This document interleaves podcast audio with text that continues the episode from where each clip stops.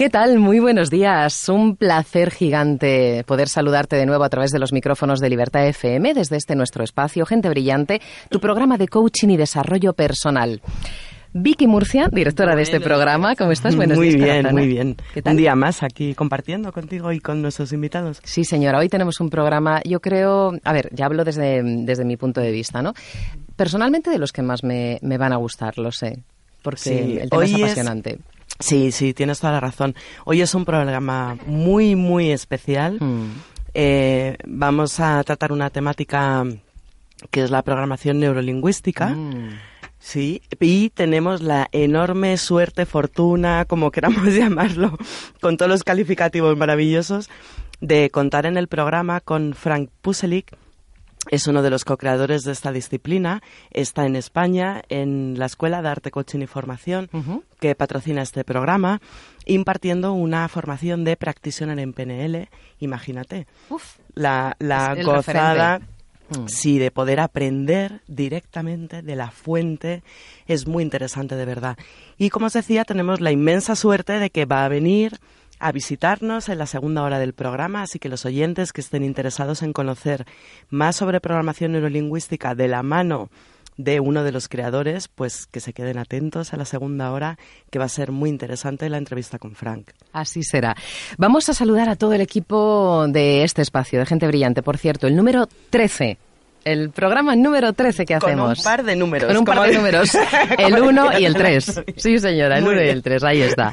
No somos nada supersticiosos, nos basamos en cosas que funcionan, en cosas realistas, somos súper terrenales. Esto no quiere decir que no confiemos en que podemos em, alimentarnos de otras prácticas y disciplinas que a priori nos pueden parecer desconocidas, pero que están ahí para mejorar nuestras vidas. Y es el caso de la programación neurolingüística.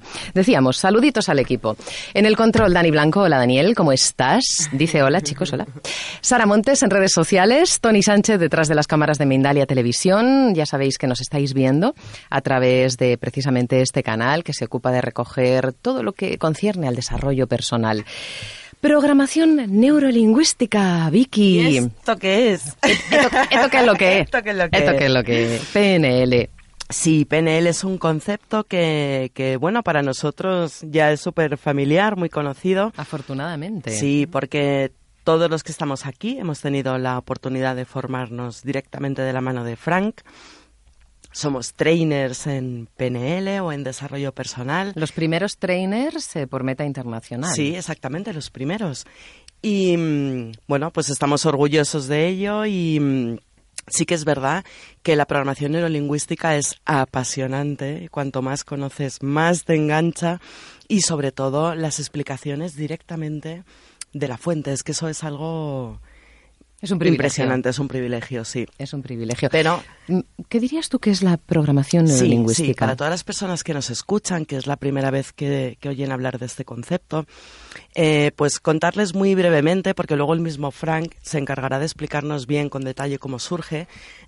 es una disciplina que surge en el año 71 en Estados Unidos, en California, en la Universidad de Psicología de Santa Cruz.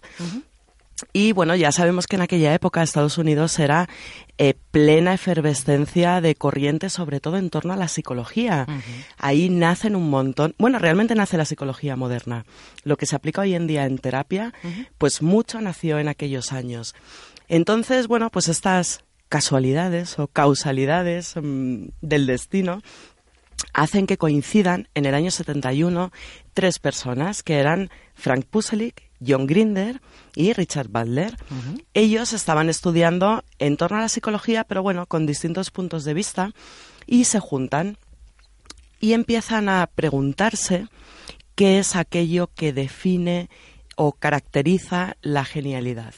Porque, bueno, pues empiezan a ver, eh, ellos pudieron tener clase con personas como Noah Chomsky, al que le guste la lingüística generativa, todo esto, es una eminencia, bueno, empiezan a formarse con todas estas personas y se dan cuenta de que eh, muchas veces em, la genialidad en una terapia, por ejemplo, está asociada a la persona.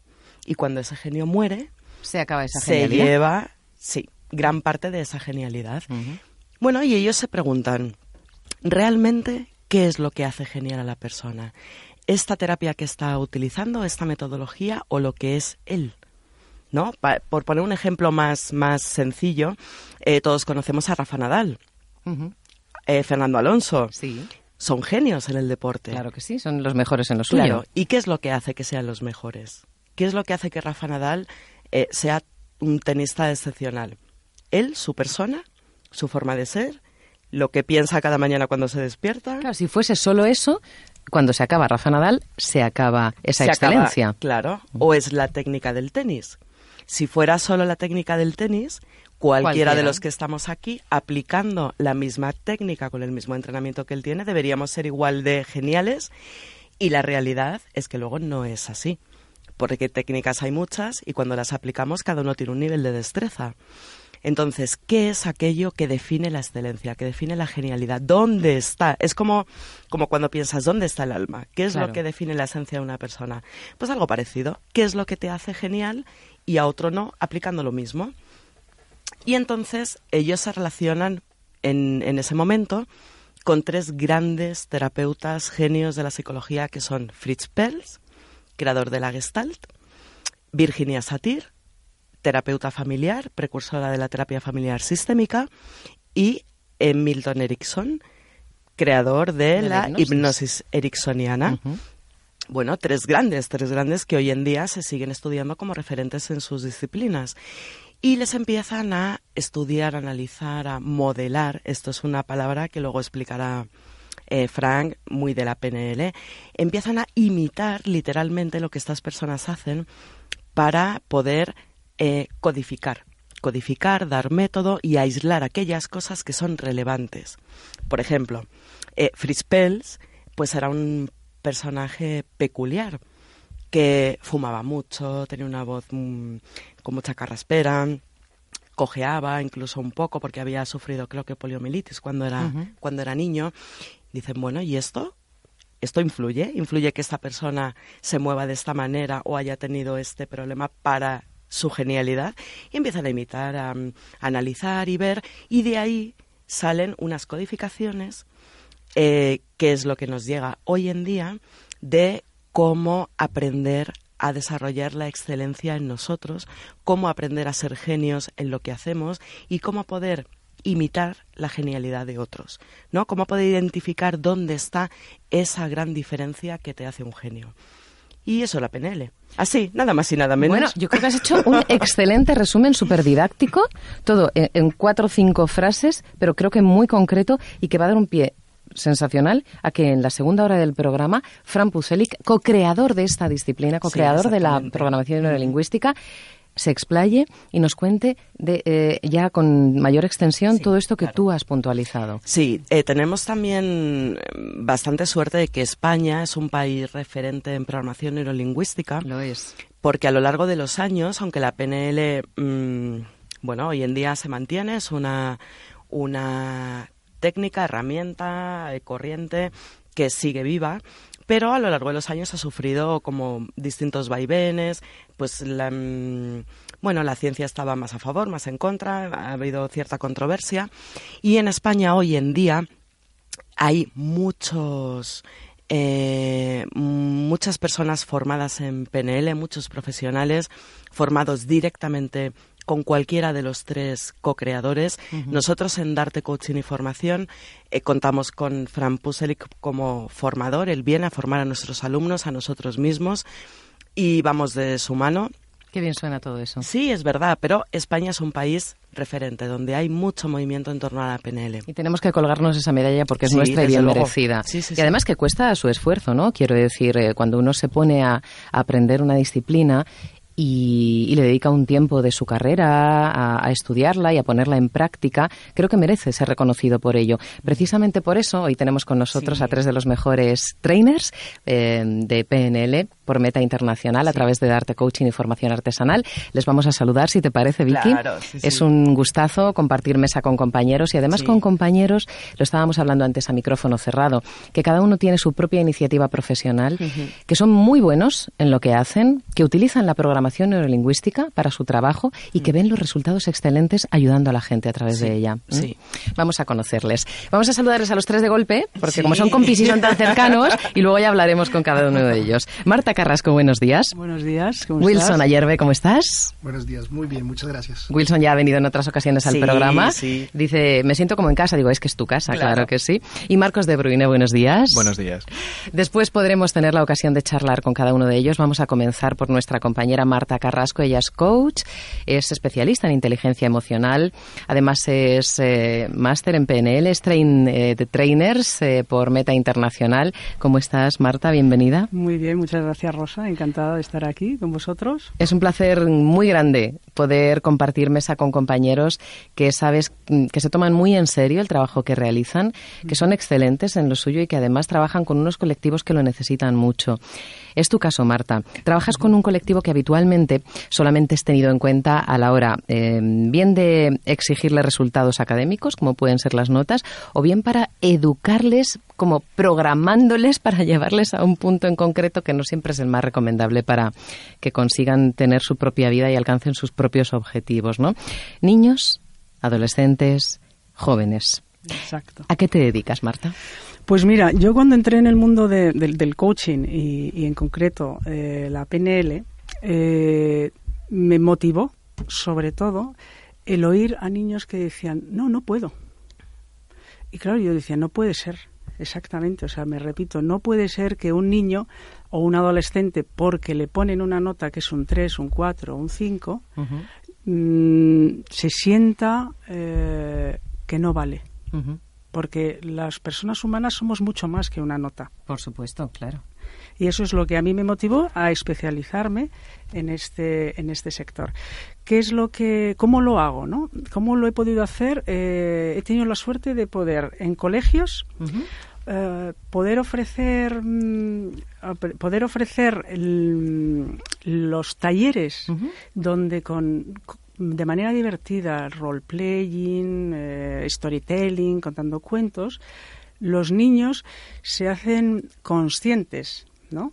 De que uno puede mm, gestionar conflictos, eh, que uno puede encontrarse a sí mismo y saber quién es y que no solo tu nota eres tú, que en el caso de, la- de los niños que son pues más retraídos puedan ver que, que a través de la comunicación y la PNL y estos juegos pueden expresarse más, eh, que los que son muy agresivos se dan cuenta y digo, "Uy, a lo mejor no es mi mejor camino ser así. Entonces he podido hacer talleres de comunicación con el objetivo de mm, el bullying. ¿No? De, de- de hacer a la gente, a los niños, conscientes de que se puede decir no, de que puedes estar en el papel agresivo y no estar dándote cuenta. Qué o en el- importante eso o en el- ahora, sí. O en el pasivo y, y- y que puedes hacer algo. Claro, em, fíjate, ¿cómo cuando tú trabajas con, con niños, por ejemplo, que son auténticas esponjas, que absorben todo lo que los padres les decimos, los padres, los profes y demás, pero los padres sobre todo, ¿no? Cuando llegan a ti, imagino que muchos de esos niños habrán escuchado por parte de esos padres, es que mira que eres malo, o es que mira que mm, eres mal estudiante. Ahí les están generando identidad, ¿no? Les están diciendo, son malos, son malos estudiantes. Cuando llegan a ti, desde ese punto, ¿cómo, ¿cómo se lo trabajas? ¿Cómo trabajas de forma conjunta con ellos para que se liberen de esa sensación de que ellos son así y que eso es un momento circunstancial en sus vidas, que no es su identidad? Exacto. Es lo primero que hacemos, o sea, trabajar la identidad. Trabajar mm, eh, desde la PNL de las equivalencias complejas, ir descubriendo qué es los, sus valores, su equivalencia, sus valores, y, y ver cuál es su comportamiento que eso es lo que me parece magnífico que aporta la PNL, ¿no? O sea, vamos a ir a ver tu comportamiento y con ello vas a encontrar tu identidad. Los niños es, es magnífico, además, es, es, es apasionante como van la- y los adolescentes, ¿eh? cómo lo van descubriendo y, y- y, bueno, ya no se queda solo en, en amistad lo que es amistad, sino que descubren más cosas o de, otras cosas por las que ellos se puedan valer y decir, bueno, es que yo valgo así. Has dicho un punto muy bueno que para mí define realmente esta forma de ver la PNL de Frank, esta manera en que nosotros la estudiamos, que es el comportamiento. Dejarnos de tantas ideas, definiciones a nivel mental y analizar a nivel de comportamiento qué está pasando, qué estamos haciendo, qué queremos. Y eso para los niños tiene que ser buenísimo. Mira, otra, otra cosa que hago, en, yo tengo una, una, academia de apoyo escolar donde vienen la gente, básicamente los niños que tienen dificultades de aprendizaje y vienen ya los pobres con, exacto, o sea, les han dicho. Entonces, ¿Esto podría ser, Marta, por ejemplo, un diagnóstico de TDAH? TDAH, sí, sí. Tan común hoy. Tan, común. tan común. están hasta medicados los sí, críos. altas capacidades todo este panoplia que, tenemos ahora y que hay que cuidar a, esos niños, ¿no? Y entonces, eh, bueno, además de enseñar matemáticas y lengua, tal, lo que, lo que tenemos son talleres de, eh, afrontar el miedo a los exámenes, porque realmente no lo van a superar si por mucha matemática que sepan, ¿no? ¿Y cómo lo hacemos? Pues mm, con toda esta PNL eh, empezamos a, a, primero ver qué lenguaje se están diciendo a sí mismos. O sea, llegas, cuando estás en un examen, ¿qué es lo primero que pasa? ¿Qué lenguaje? ¿Qué está pasando? no puedo, no voy a probar, no, todo así, soy un inútil. Y empezamos a trabajar el lenguaje. Después de trabajar el lenguaje, a ver, y, ahora eh, eh, este pensamiento que te lleva a que tengas unas sensaciones físicas, unas emociones, y de repente se hace inconsciente. Dice, me sudan las manos, me, me pasan muchas cosas. Hay uno incluso que el pobre se duerme en los exámenes. pobre Se duerme y es fruto de los nervios, de la inseguridad. De la inseguridad. Del estrés. Y del, estrés. Y entonces se, hace el... Exactamente. Como la zarigüeya. Es que estamos, nos estamos entrenando para adquirir esa habilidad genial de la zarigüeya en ciertos momentos. Y le decimos a nuestros escuchantes y a nuestros espectadores que busquen en YouTube el vídeo de la zarigüeya que se hace la muerta. No tiene precio. O sea, es increíble. Se acerca un posible depredador, que es un perrito que va caminando por ahí, que de depredador tiene menos 10, pero bueno, se le acerca y de repente la zarigüeya se tumba, saca hasta la lengüecita, ¿verdad? Se le cae la lengua y todo, de verdad. Es un comportamiento. estamos entrenando. Totalmente. Comportamiento adaptativo. Sí, Rasa y yo lo estamos intentando. Sí, nos estamos aprendiendo a hacer las muertas ahí cuando lleguen las exigencias exigencias gordas, gordas, pero no lo hemos conseguido. Y mm, volviendo a las exigencias a las que sometemos a pues, nuestros eh, niños. os cuento, o sea, yo he llegado con ellos a hacer eh, anclajes. Mm. ¿Qué sería un anclaje, Marta? ¿Podrías explicar? Es, un, es bestial, porque, porque pones al niño en la situación futura de visualiza, imagínate que ya en este caso concreto que estamos hablando de aprobar exámenes y de superar el momento de hacer el examen, eh, que ya has superado el examen, que ya has aprobado la selectividad. Imagínate en ese momento, imagínate lo que piensas, lo que sientes, lo que ves, lo que escuchas. Hazte una fotografía de eso en tu mente mm. y eh, eh, tocamos como un punto del cuerpo para, yo les explico, es que estáis grabando en vuestro teléfono móvil. Ya. Qué bueno. Es un lenguaje muy, muy, hábil, muy habitual para ellos, claro. Entonces, grábate esto en tu teléfono móvil y cada vez que lo necesites, tocándote en ese mismo punto, que es como tu teléfono móvil, lo recuperas y hacemos, bueno, lo, trabajamos varias veces, eh, semana tras semana, para que ver que eso se mantiene. Y la imagen de esos niños con la sonrisa de decir, puedo, claro vale más que cualquier otra cosa. O sea, mm, por resumir, lo que estás haciendo es cuando tienen eh, tensión o, sea, experimentan ansiedad o nervios a la hora de mm, enfrentarse a un examen, tú les haces visualizar que ya han afrontado ese examen, que lo han afrontado con éxito, eh, les haces que huelan lo que olerían en ese momento, que escuchen lo que escucharían en ese momento, que vean la fotografía que tú les comentabas, que graben esa imagen y que al mismo tiempo que la graban se toquen un punto del cuerpo, que bien podría ser alguna parte de la mano, por ejemplo. Exacto. Y entonces, ¿qué harían? Cuando llegan al examen, tocan esa parte del cuerpo y automáticamente les vienen las sensaciones positivas. Sí, mira, yo lo veo como metafóricamente como si fuese mm, toco mi amuleto. Claro. ¿Sabes? Claro, claro. Pero lo he estado tocando eh, previamente, no, no lo hacemos una vez y luego en el examen, sino que lo van practicando, como cuando vas al gimnasio y practicas un músculo, pues esto igual, y lo vas practicando y lo vas practicando, y además incluso ellos ya saben que no solo en el examen, sino en otra situación de su vida en la que pueda estar generándose. Ellos ya entienden que si le duele el estómago está pasando algo, o si se están diciendo en la, en la mente algo, un diálogo interno negativo que hay, está pasando algo, y, lo utilizan. Es un recurso, una herramienta. Este recurso, tenemos que decir que grandes conferenciantes, oradores, políticos, incluso personas a un nivel muy alto, lo utilizan antes de salir a hablar si están nerviosos porque es un debate donde donde se exponen sí que les van a dar caña. Sí, tal cual. Pues ellos utilizan también este recurso para recuperar un estado de calma de seguridad y de bueno venga yo puedo con esto y lo voy a hacer bien y allá voy. Marta, la forma de educar está claro que tiene que experimentar algún cambio, que no podemos seguir educando a nuestras nuevas generaciones como hemos venido haciéndolo porque Em, el mundo está mm, con una gran parte, un porcentaje alto de personas que no están en el punto de felicidad que les gustaría, ¿no? Y esto mm. creo que se puede cambiar también a través de la educación.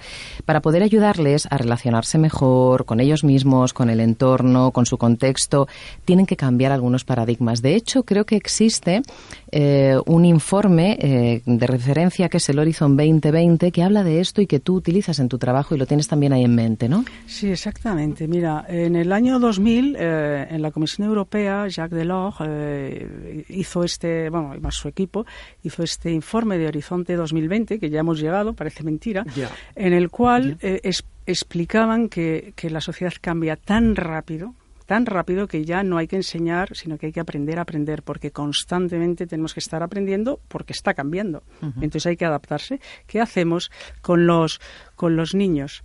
Eh, lo que lo que hacemos y tenemos esa, esa suerte es, empezar a decirles bueno vosotros tenéis que ser los creadores de vuestra vida tenéis que saber gestionar la adversidad el error por supuesto las habilidades sociales intra e interpersonales para poder estar en esta, en, este, en esta sociedad futura que, que, no sabéis ni en lo que vais a trabajar porque todavía ni existe. Entonces lo hacemos a través de, de, dinámicas, de, en una asociación cultural, ahí juntamos eh, teatro, expresión corporal, habilidades artísticas de pintura, de expresión, y lo mezclamos con todo luego la parte del lenguaje. ¿Sabes? De la programación neurolingüística, igual volvemos a hablar del diálogo interno, de nuestro, del metamodelo, de cómo usamos nuestros, eh, el día a día de nuestro lenguaje y, todo eso aunado lleva a que el niño sepa quién soy, para qué estoy aquí, qué es lo que voy a querer hacer y qué voy a aportar al mundo. Y con eso... Pero es que eso, que tú lo puedas saber en una edad temprana, porque yo, desde luego, en las conversaciones con amigos, esta pregunta de quién soy, qué hago aquí, para qué sirvo. Esa es la búsqueda vital de la mayoría de los seres humanos, encontrar tu lugar, quién eres, para qué sirves. Si desde niño te puedes plantear esto, ir orientándote, por supuesto va a ir cambiando, pero es, una gran ventaja. Una maravilla. Da gusto escucharte, Marta, y sobre todo si yo tuviera niños pequeños te los mandaba de cabeza. que lo sepas. Si alguien está en esa misma tesitura, ¿dónde te puede encontrar? Pues mira, eh, soy Marta Carrasco. Eh, eh, la web es eh, Academia Estudiotec madrid.es. ¿Con C o con K? Con C, estudio tecnológico, digamos, y, y, el teléfono para localizarme directamente es 646-329989. ¿Puedes repetirlo? 646-329989. Muy bien. Y ahí estoy a disposición de cualquiera que quiera preguntar, informarse o, bueno, yo puedo aportar cualquier cosa. Muchísimas gracias. Muchísimas gracias, Marta Carrasco. Seguimos, Vicky. Tenemos al siguiente de nuestros invitados, a quien conocemos bien, porque también, para nosotros también él es un referente, ¿no? Un referente de constancia, un referente de buen trabajo, un referente de entrega y un referente en cuanto a llevar a cabo proyectos distintos, creativos y útiles. Desde luego, nuestro siguiente invitado, Wilson Ayerbe, que mm, estuvo con nosotros en el programa inaugural, en nuestro primer día en la radio, eh, sí, es una persona que para nosotros es un descubrimiento. Él colabora con la escuela de distintas maneras y tiene unos proyectos de verdad innovadores, interesantes. Él de la mano de, de su chica, que es otra persona brillante en todo este mundo de las terapias. Y en concreto, Wilson tiene un proyecto tiene muchos proyectos, pero hay uno principal eh, que está destinado a mujeres que han sufrido algún tipo de violencia de género y en él aplica eh, pues el aikido con PNL de una forma muy muy interesante, muy innovadora y con unos resultados excepcionales que él nos va a contar. Wilson, buenos días, bienvenido de nuevo. Buenos días nuevamente, muchas gracias. Gracias por acompañarnos. Recuérdanos brevemente, porque abundaremos también en cómo tú utilizas la PNL con tus colectivos de trabajo, pero recuérdanos cuál es tu proyecto estrella o tus proyectos estrella en este momento. Bueno, en este momento el proyecto estrella es, proyecto es Aikido con PNL, coaching y algún toque de neurociencias. ¿Aplicado a? Aplicado en la Concejalía de la Igualdad en Coslada eh, a un grupo o a un colectivo eh, que han padecido eventos de violencia de género. Lo que ocurre es que también se ha ampliado a hombres. Eh, Qué interesante. Sí, porque justamente mm, se ha transformado. Ya no es la Concejalía de la Mujer, sino la Concejalía de la Igualdad. Entonces, nos parecía conveniente eh, que hubiese hombres dentro de los grupos. Tengo una duda que imagino cuál es la respuesta, pero me gustaría que se aclarase. ¿Esos hombres han sido víctimas de violencia o han sido agresores? El silencio es porque creo que hay uno de ellos que no se reconoce como víctima. Eh, agresores, no. Eh, y ayer hubo una, un factor muy curioso. Eh, estoy también en el practitioner colaborando, pero en la mañana fui a clase y una de las chicas, que es una como la referente que, que, me ayuda en el calentamiento, en las técnicas, lo entiende muy bien porque ha hecho karate do antiguamente, mm, justo utilizó o le pidió el favor a los tres hombres que hicieran técnicas. Entonces me, impactó mucho, dije, ella justamente se ha apoyado en estos tres hombres. Me impactaba el hecho de cómo eh, están tan bien integrados estos tres hombres en el grupo. Y también cómo han servido de anclaje en que hay otro tipo de hombres, eh, en cómo ellos también se relacionan con, con las mujeres y, y, de cómo las respetan también. Por supuesto, sí. Eh, es la mayor parte de la sociedad, afortunadamente. Lo que ocurre que lo que sale en las noticias pues eh, es la parte más desagradable, ¿no? La que destaca, la que despunta y también la que tenemos que trabajar para solucionar, porque el colectivo de mujeres que padecen violencia de género se queda muy tocado son mujeres que se quedan tocadas en lo más profundo, tocadas en la autoestima, tocadas en la valía, tocadas en ser suficiente, tocadas en qué habré hecho mal, tocadas en me puede volver a pasar. ¿Cómo, ¿Cómo las ayudas a través de la PNL? ¿Qué haces con ellas y con estos hombres que también se han incorporado al grupo? Bueno, lo primero que todo, eh, eh, mi proceso de transformación inició con la PNL hace un año y medio, que la empecé a conocer y a profundizar y más de la mano de Fran. Y y ser muy riguroso en el sentido de lo voy a aplicar en mí para poderlo mostrar o poderlo utilizar, eh, utilizar con. Entonces mm, me llegaban me llegaban al corazón y, a la cabeza las palabras de Fran en muchos momentos y es intégralo en tu vida y lo harás de una forma natural. ¿Qué quiere decir?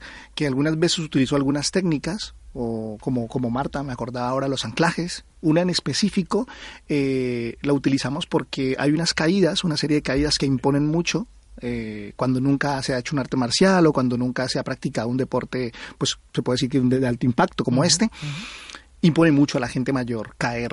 Me puedo romper, me puedo hacer daño, entonces utilizamos los anclajes. ¿Qué hicimos? Un grupo control y fue eh, citar media hora antes a las personas que iban a caer y hacer una técnica de PNL con anclajes específicos sin que lo supiera todo el grupo entero y a las 10 de la mañana citamos al grupo entero. Entonces luego de 10 a 11 y media hicimos todas las caídas y hacia las 11 y media más o menos hicimos la evaluación con el grupo control. Y es cómo os habéis sentido tanto el grupo que no tuvo la, la, sesión de PNL como el grupo que sí tuvo la sesión de PNL. Y de las siete integrantes, seis lo hicieron, lo integraron muy bien en el anclaje. Otra persona estuvo, una de las chicas estuvo, fue como, como, como no lo pude integrar, no me siento, no, no ha terminado de acomodarse, pero creo que la gran mayoría lo integró muy bien. Y también se notó otro tipo de postura corporal, de cómo traer, cómo atraer porque fue una situación de poder.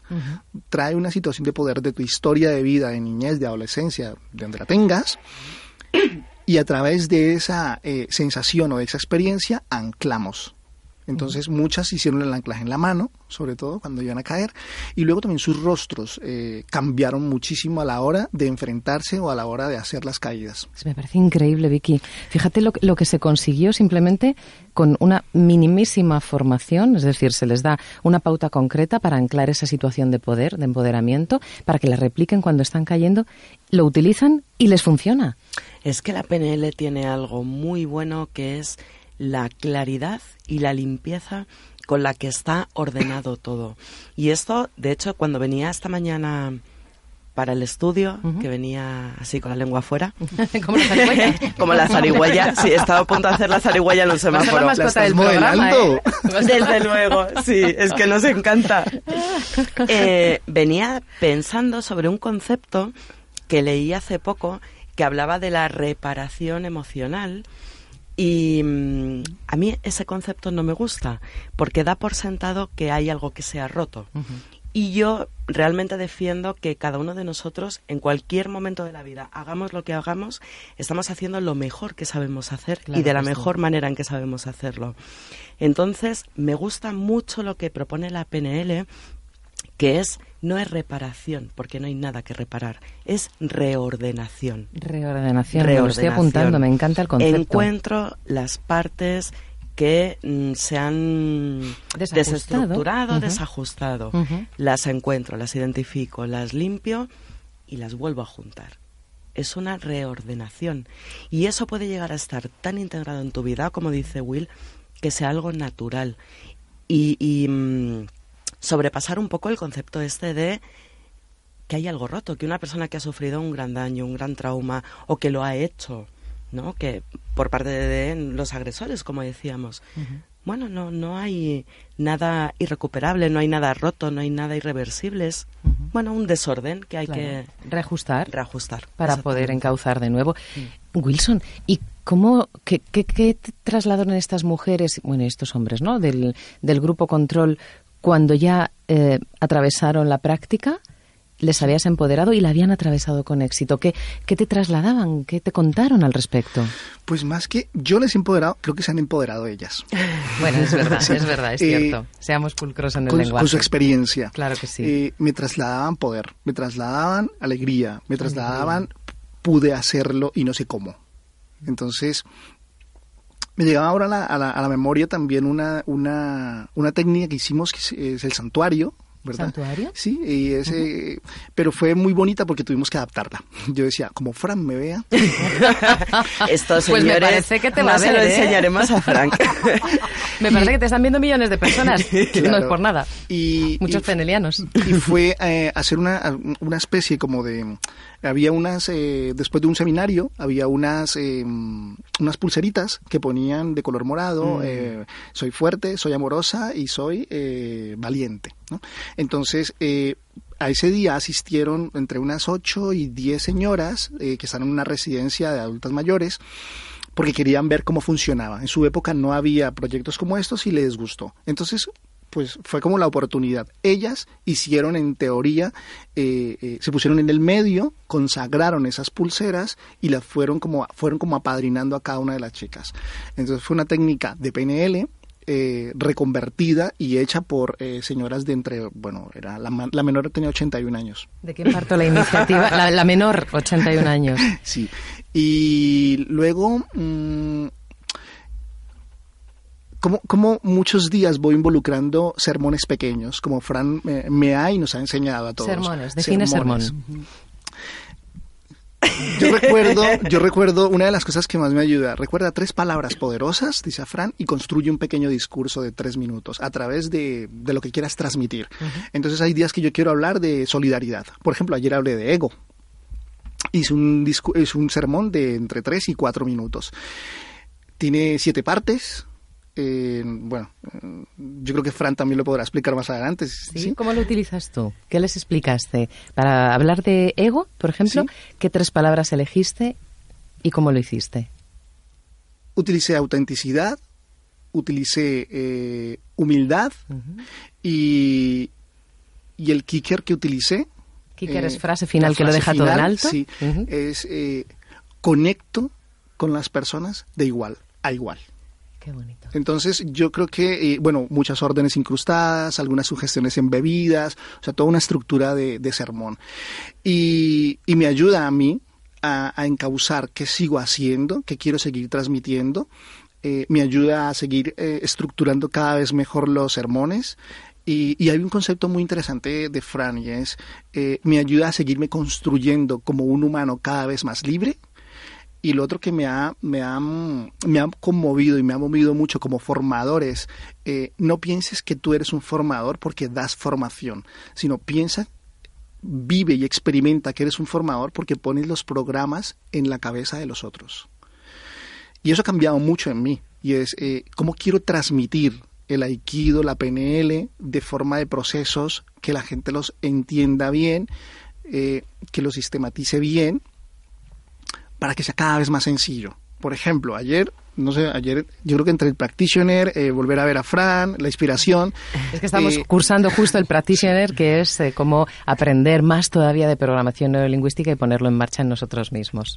Eh, Fran dice que no pasemos de, de, nueve procesos, porque el cerebro se le dificulta más de nueve procesos. Entonces lo que he hecho con varias técnicas de Aikido es no pasar de nueve procesos. Y ayer uno de ellos es un instructor, también es uno de los hombres, eh, es instructor de judo. Eh, y él entonces contaba, yo le dije, pues cuéntalo mentalmente. Y él hace las, las técnicas fuertes. Uh -huh. Entonces, eh, en su forma de ver, de hacerla, yo contaba uno, dos, tres. Y entonces él, yo le dije, ¿por qué no, la, por qué no cuentas como un niño? Entonces, calibrándole su rostro y su corporalidad Fíjate y haciendo en la cómo técnica. se comporta, en cómo reacciona ante lo que pasa. Exactamente. Ajá. Me di cuenta que él se seguía contando en su cabeza Ajá. uno, dos, tres. Entonces luego le dije, vamos a hacer una cosa, vamos a hacer un trabajo juntos. Estaba él con una chica y le dije, vamos a contar como un niño pequeño. Uno, dos, y luego el, el tono, tres, cuatro, y fue impactante de cómo él luego lo vivió. Dijo, dijo, como una voz, como comportándome como un niño, he soltado toda la rigidez que tengo. Es que esa voz, esto lo hablamos muchas veces aquí en nuestras conversaciones raritas. y, y hay una cosa que es muy interesante y es de quién es esa voz. Si tú la escuchas... Dentro de tu cabeza. Sí, tú crees que eres tú, que claro. te hablas, que es tu diálogo interior, es tu propia voz, tus conversaciones contigo mismo.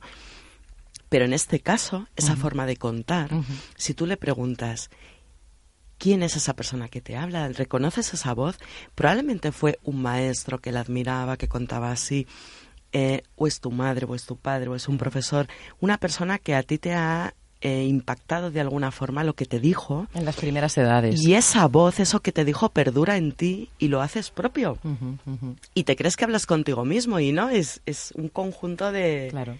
De, de, cosas que hemos escuchado muchas veces de niños. Incluso muchas veces con las mismas palabras. Yo recuerdo, yo lo he puesto como ejemplo en varias ocasiones. Mi madre estaba empeñada, empeñadísima, en, en, el afán de protección que sentía hacia mí, estaba empeñadísima en que yo si andaba descalza me iba a poner mala. Entonces, claro, cada vez que me veía descalza, no vayas descalza que te vas a poner mala. Con lo cual, yo todavía, hasta hace muy poco tiempo, cada, vez que, cada vez que iba descalza, iba así, porque diciendo, y escuchaba, no vayas descalza que te vas a poner mala. Esa es el ejemplo gráfico de lo que tú has dicho. Sí. Esa no era mi voz, no era yo, que además no creo en eso. Si es que yo creo que cuando uno anda descalzo no se pone malo, pero bueno, lo tenía como ahí incrustado en mi cabeza. Pues esa voz pertenece a mi madre. A otra persona. A otra persona, evidentemente. Pero acaba haciéndose propia. Uh -huh, uh -huh. Que por cierto, que ando yo ya descalza y no pasa nada, ¿eh? No te pones mal. Aquí estoy. Sanísima. Estoy madurando, estoy madurando. Gracias, mamá, por quererla protegerme, pero. Next. Siguiente. Wilson, el trabajo que realizas tiene unos resultados muy potentes, imagino. ¿Son talleres que duran cuánto? ¿Cuánto tiempo pueden esas mujeres que atraviesan por situaciones de violencia de género estar a tu lado formándose? ¿Tiene una fecha de inicio y una fecha de conclusión o se queda en el tiempo que ellas necesiten? ¿Cómo, cómo lo organizáis? Nació hace un par de años como un proyecto de formación de nueve meses. Uh -huh. Iniciamos en octubre y terminamos en junio, como el año lectivo. Sin embargo, este tercer año hemos tenido un cambio y es que hemos convertido, o bueno, nuestra asociación, que lleva 10 años en la Comunidad de Madrid, en España también, también está registrada en San Sebastián de los Reyes, uh -huh. pues la hemos, nos han dado la oportunidad de registrarla en Coslada. ¿Qué asociación es? Eh, asociación de Aikido de Coslada. Uh -huh. Entonces, ¿qué va a ocurrir ahora de ahora en adelante? Cambiará y podremos iniciar en septiembre. Eh, se podrá eh, incorporar cualquier persona entre los 16 y 75 años. Eh, ya lo venían haciendo, pero lo hacían a través de unas listas que tenía que llevar el ayuntamiento, la Concejalía de Igualdad. Ahora la asociación, llamémoslo de esta manera, lo reordenará y lo, lo estructurará por sí misma.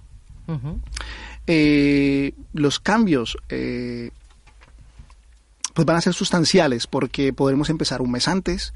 De pronto no haremos el parón que hacíamos normalmente en, en verano, lo haremos solamente en agosto. Entonces, eh, hay gente que puede venir nueve meses, diez meses, once meses, y el grupo, llamamos así, un grupo base que más o menos están en torno a unos entre 13 y 15 personas, llevan eh, los dos años de formación. Sí.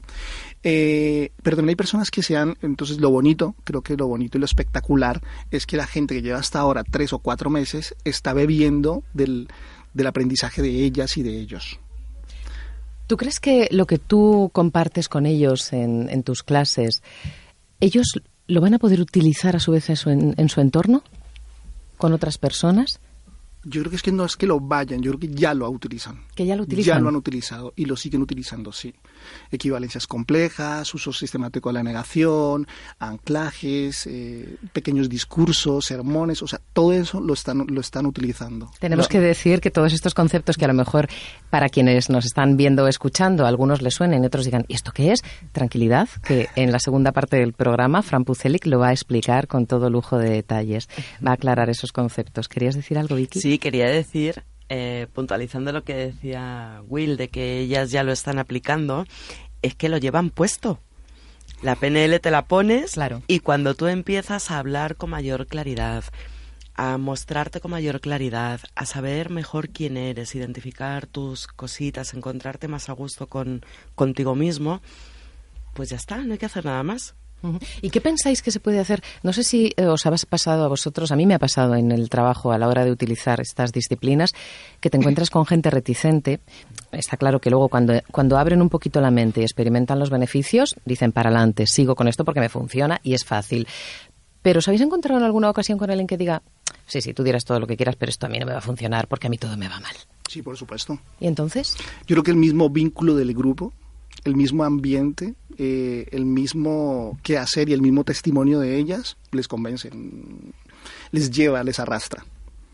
Y evidentemente han pasado muchas personas, unos y unas han tenido que irse porque tienen artritis, tienen dificultad en las rodillas, otros muchas enfermedades, gente mayor y, y se han tenido que ir. Pero yo creo que en los casos que tú dices hemos tenido uno o dos casos. Sí. Pero lo que es la inercia del grupo, ver el ambiente que se crea de ayuda, de trabajo en común, de resultados, sobre todo de resultados, de verdad que esto funciona. Es lo que, lo que más nos puede ayudar para seguir sembrando y seguir utilizando la programación neurolingüística. Sí. Ayer me contaba una de ellas y me dijo, quiero contártelo. Ella llevaba, mm, ha padecido una depresión, eh, un acoso laboral durante muchos años y, y ha estado en tratamiento psicológico. Y me decía, ayer, por primera vez, en tres años, tomé un autobús y me fui sola, Ella sola. ella sola. Eso sí que es estar Y luego me dijo, y lo próximo que viene es irme a Barcelona sola otra vez. Qué bueno. Y eso fue como, wow. Un momento wow. Enhorabuena, Wilson, por conseguir esto, porque bien, como tú dices, lo consiguen ellas y ellos, pero eh, tú eres el canalizador de este conocimiento. Enhorabuena. ¿Cómo te pueden localizar? Pues tengo mi página web, que es el liderazgo de alto rendimiento.es. Y si no, a través de Darte, seguro que me pueden comunicar. Mi número de teléfono es el 669-898-707. ¿Lo puedes repetir? 669-898-707. Seguimos hablando de programación neurolingüística. Y seguimos con el tercer y último invitado de esta hora, que venimos insistiendo en que en la segunda hora vamos a tener em, una entrevista increíble con Fran Puseli, el co-creador, uno de los co-creadores de la PNL. Y ahora terminamos esta franja con otro compañero que em, aplica la PNL en su trabajo con éxito y ayudando a unos colectivos muy particulares, Vicky. Sí, él es Marcos de Bruyne, también es trainer formado en PNL, eh, certificado por Meta, es decir, la asociación Bueno, es la asociación que hoy en día dirige Frank, pero que en su origen se creó entre John Grinder y, Frank, los dos la crearon. Es como se llamaba, Meta, Meta era PNL al principio. Marcos de Bruyne, nuestro siguiente invitado, él aplica la PNL en proyectos destinados a trabajar con colectivos más desfavorecidos, sobre todo la infancia, adolescencia. Él nos va a contar ahora cómo lo aplica. Marcos, bienvenido a nuestro programa. ¿Cómo estás? Bien, gracias. Gracias a ti por acompañarnos. Hemos escuchado, estabas desde el principio, ya te hemos presentado. Hemos escuchado a, mm, tanto a Marta como a Wilson, dos eh, compañeros que están desarrollando con éxito su trabajo y que utilizan la PNL para, mm, para el mismo. ¿Cómo lo haces tú? ¿Con qué colectivos trabajas? ¿En qué lugares? ¿A través de qué sistema? Ok. Mm, antes de decirte con qué colectivos trabajo, me gustaría contarte por qué yo llegué aquí. Bueno, primero llegaste porque eres coach, especialista en inteligencia emocional, eres máster en PNL, eres train de trainer, como ha dicho Vicky, certificado por Meta. ¿Toda esa formación de base la utilizas? La utilizo para trabajar con, con estos colectivos. La razón es muy sencilla. Mm, para mí, por supuesto. Em, desde los casi 17 años, 16 años llevo trabajando como voluntario eh, con estos colectivos. Eh, son chicos y, chicas que pues que la vida les ha llevado a, vivir en, este tipo de barrios, eh, con familias desestructuradas, gente que no tiene muchos recursos y ah, desgraciadamente eh, a lo largo de estos 20, 20 y algo años que llevo trabajando como voluntario he visto que sobre todo el patrón se repite. Chavales con los que yo trabajaba, yo con 17 años trabajaba con chicos de 8, 9, 6 años, ahora son padres, tienen hijos y son exactamente iguales que sus padres y sus hijos están en la misma situación. Es decir, no he visto cómo esos chicos han salido o han mejorado su vida.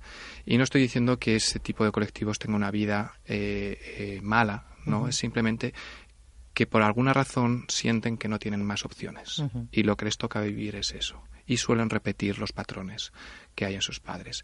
Eso me lleva a mí a buscar alternativas, a buscar nuevas opciones y me llevan a ser coach. Y desde el mundo del coaching descubro la PNL y la PNL eh, básicamente abrió mi mente, eh, me mostró eh, no solo herramientas y aplicaciones, sino la posibilidad de realmente ayudar a estos chicos a abrir lo que nosotros llamamos en PNL el mapa y abrir su mente a nuevas posibilidades, posibilidades desde las que ellos pueden elegir. Ellos pueden seguir eligiendo la misma vida que llevaban sus padres o pueden optar por nuevas opciones. Claro, pero cualquiera que escuche tus palabras puede decir, no, no, no, si eh, una persona que ha nacido en un barrio marginal, dentro de una familia marginal, estructurada o desestructurada, pero con no muy buenos cimientos o no muy estables, no tiene grandes posibilidades. ¿Cuáles son esas opciones? Lo curioso es que mm, la PNL se basa en, varias creencias que supongo que luego Frank explicará Em, pero una de ellas es eh, lo que llamamos eh, el respeto. Y esa creencia dice que mm, todos tenemos absolutamente cualquier herramienta y cualquier posibilidad dentro de nosotros. Yo me gusta utilizar una analogía, eh, me gusta mucho lo que son las metáforas. cuando tú te comes una manzana, sabes más o menos cuántas pepitas tiene la manzana, pero planta una de esas semillas y no podrás contar los frutos que va a dar. Lo mismo ocurre con una persona. Cada uno de nosotros tiene esa posibilidad de ser un, ser un árbol que dé mucho fruto. El problema es dónde nos plantan. Y la sociedad nos planta en ciertos tipos. Y, por desgracia, creemos muy desde pequeños que esa es nuestra condición. Y no hay alternativas.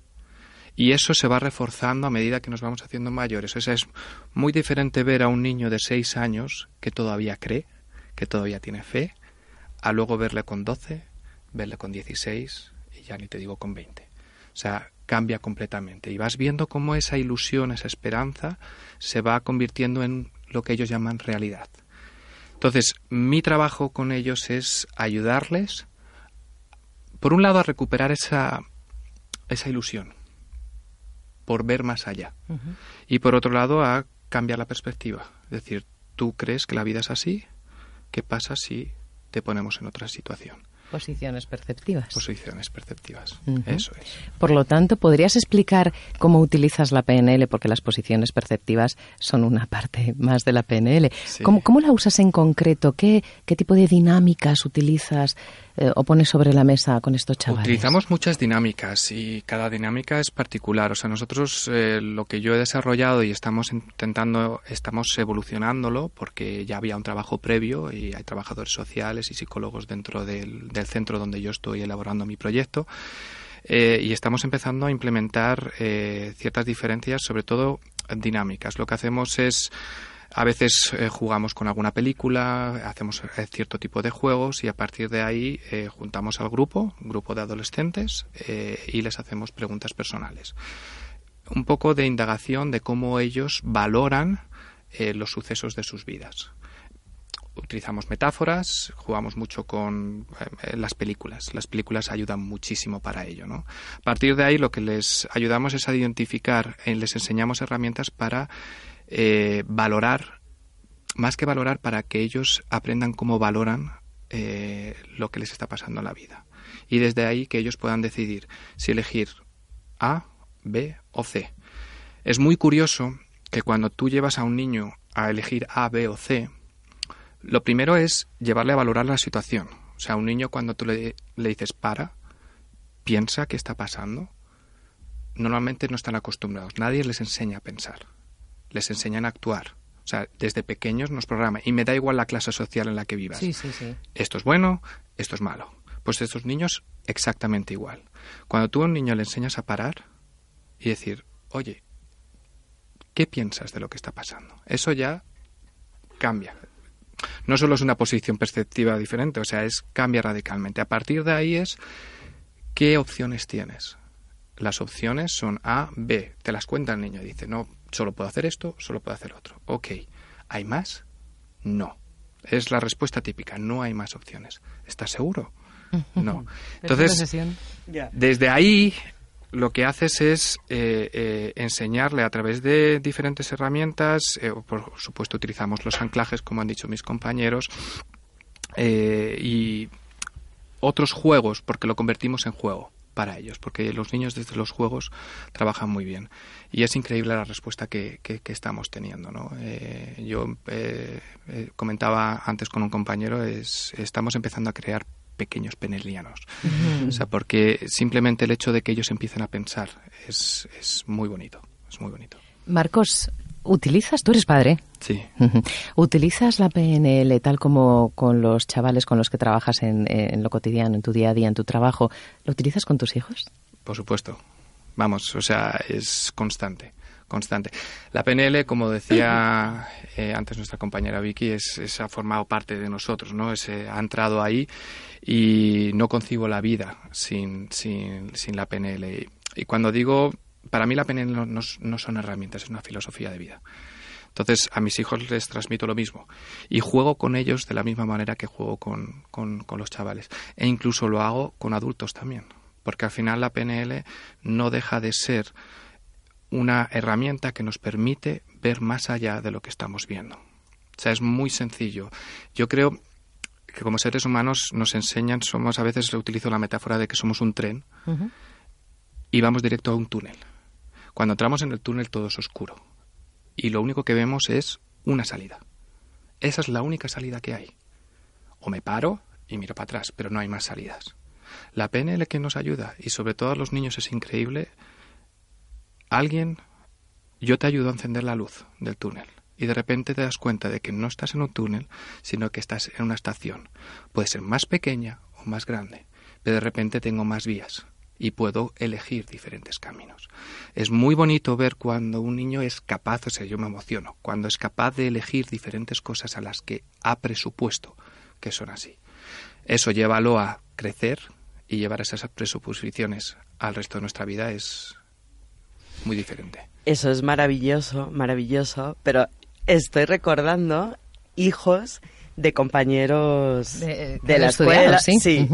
Y os voy a decir respuestas de algunos de ellos para que os vayáis preparando los que estáis enseñando PNL a vuestros hijos. Uno recién estrenado en la adolescencia no le dejaban ir a hacer una cosa y él decía, por favor, es que necesito expresarme y ser yo mismo. Son que pequeños res- sabios. Sí, que me respetéis ser yo mismo. Bueno, Bien. respuestas así, eh, con las preguntas de sustituir el por qué pa- eh, por el para, ¿Para qué, qué? para ir al ¿Para origen qué? verdadero. Sí. Qué bueno, pues una muy, bonito, una muy chiquitita era, Moni, ¿para qué lloras? ¡Para que sí! ¿Para qué sí? Para que sí. Sí. Claro que sí. Ah, para Así que, pequeños monstruitos metamonster. Metamonster, Sí. qué bueno, para que sí, me encanta. Para que sí. Para que sí, claro, se buscan opciones. Sí, ¿Te das buscan cuenta? opciones. Buscan Yo- opciones. Es muy bueno. Hablando de los hijos, o sea, una de las cosas que les suelo plantear normalmente es cuando ellos, cuando ellos, por ejemplo, eh, se enfrentan a una situación frustrante o un, un problema, que lo, lo podríamos denominar así, lo primero que les pregunto es, ¿dónde estás? Qué bueno. ¿Estás aquí Estado actual. o estás allí? Ajá. Tienes que mirar la mirada de un niño.